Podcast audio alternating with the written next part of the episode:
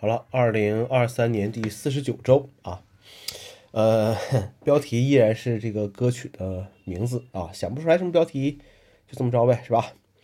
呃，今年是个暖冬，到现在电暖气还没派上用途，十五号以后会降温，会有点冬天的感觉了。这周一加发了新手机，上篇文章也写了一些，没没看的可以看一看啊。聊聊这周的一些事情吧啊，先是订阅的问题啊，因为。今天发现 Apple Music 涨价了啊，呃，新闻说的啊，但是对我没啥影响，因为因为我不用，目前用的订阅非常少了。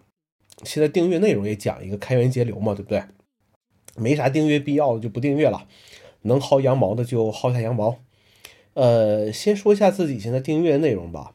嗯，Office 三六五啊，加入了一个朋友的赛博家庭。呃，Office 里面其实就是 Excel 和 OneDrive 用的多一些啊。我自己来说啊是这样。呃，Paradise Desktop 啊，今年用很低的价格薅的羊毛啊，续订到了二零二五年。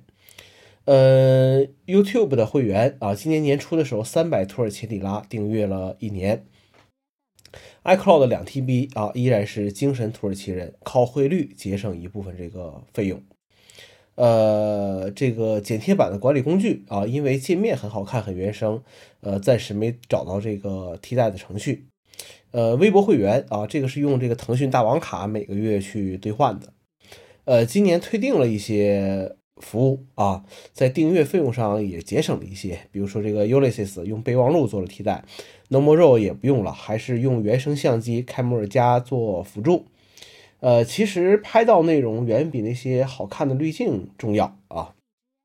关于 AI，还是要好好研究一下这个这个东西啊。呃，不仅仅是对话就就可以的了，所以这算是个预告吧。等我再好好用一下，呃，整理一下，然后写文章试试看啊。当然了啊，最后有没有关于 AI 的文章，那个还要还要另说了啊。远离数码产品算不算是这个逆潮流啊？会不会感觉一天不看社交平台或者短内容平台，就感觉和社会脱节了，就感觉落后了，就感觉和同事之间没什么共同话题了呢？有一天，一个朋友分享给我一个帖子内容：上班忘记带手机，然而发现生活好像也没多大影响。呃，要是主动的远离数码产品，算不算是这个逆潮流呢？或者说，非必要不用数码产品，换掉 Apple Watch，重新带上卡西欧？真的要健身，也不是完成三个圆环就可以的了。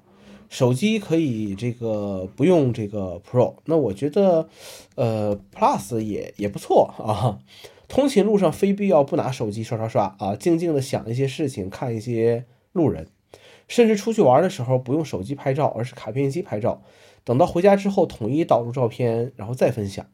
甚至朋友圈也是只分享，但是不看别人的，也不点赞，也不回复。翻出吃灰的 Kindle，顺便拿出还没写字的 Moleskine 这个笔记本写两笔。吃午饭的时间也不要拿出手机点外卖啊，出去走一走，找一家小店也不错。这算是一种复古或者是反潮流吧，对吧？好了，一周又结束了，下一周希望好起来吧，是吧？那就先这样，我们下周再见。